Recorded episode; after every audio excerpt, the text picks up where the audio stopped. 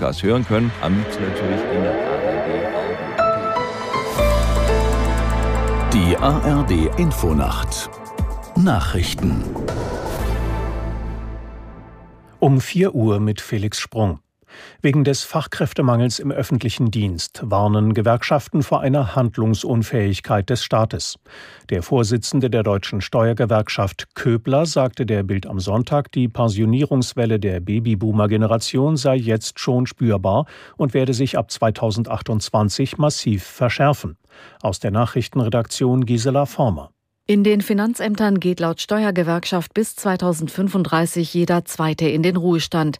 Die Stellen nachzubesetzen sei ein Problem wegen unattraktiver Arbeitsbedingungen in maroden Ämtern, sagt Köbler. Er fordert eine marktübliche Bezahlung, damit die Zahl der Steuerbeamten steigt. Auch die Gewerkschaft Strafvollzug warnt, dass man künftig den staatlichen Aufgaben nicht mehr gerecht werde. Die deutsche Polizeigewerkschaft kritisiert, die Politik habe viele Jahre zugeschaut, wie der Personalbestand altere. Laut der Gewerkschaft müssten bei der Polizei rund 50.000 Stellen zusätzlich besetzt werden. Die Bundesnetzagentur sieht trotz gut gefüllter Gasspeicher Restrisiken für die Energieversorgung im kommenden Winter. Zwar gebe es nach dem Ausfall des russischen Gases stabile andere Bezugsquellen, sagte Behördenchef Müller der neuen Osnabrücker Zeitung. Für eine vollständige Entwarnung sei es jedoch zu früh, denn der nächste Winter könne sehr kalt werden. Außerdem könnte Russland den Gashahn für Südosteuropa zudrehen, so Müller. In Israel haben erneut Zehntausende Menschen gegen die von der Regierung Netanyahu initiierte Justizreform demonstriert. Es war die 32. Kundgebung an einem Samstagabend in Folge.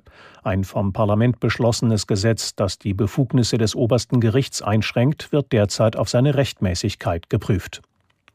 Werder Bremen und der VfL Bochum sind im DFB-Pokal in der ersten Runde gescheitert. Die Bremer verloren beim Drittligisten Viktoria Köln mit 2 zu 3.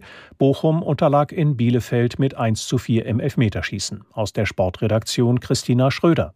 Werder spielte nach einer roten Karte lange in Unterzahl, führte aber zweimal und kassierte dann in der letzten Minute der Nachspielzeit das entscheidende Gegentor. Der VfL Bochum schaffte es, einen Zwei-Tore-Rückstand zu egalisieren und rettete sich noch in die Nachspielzeit.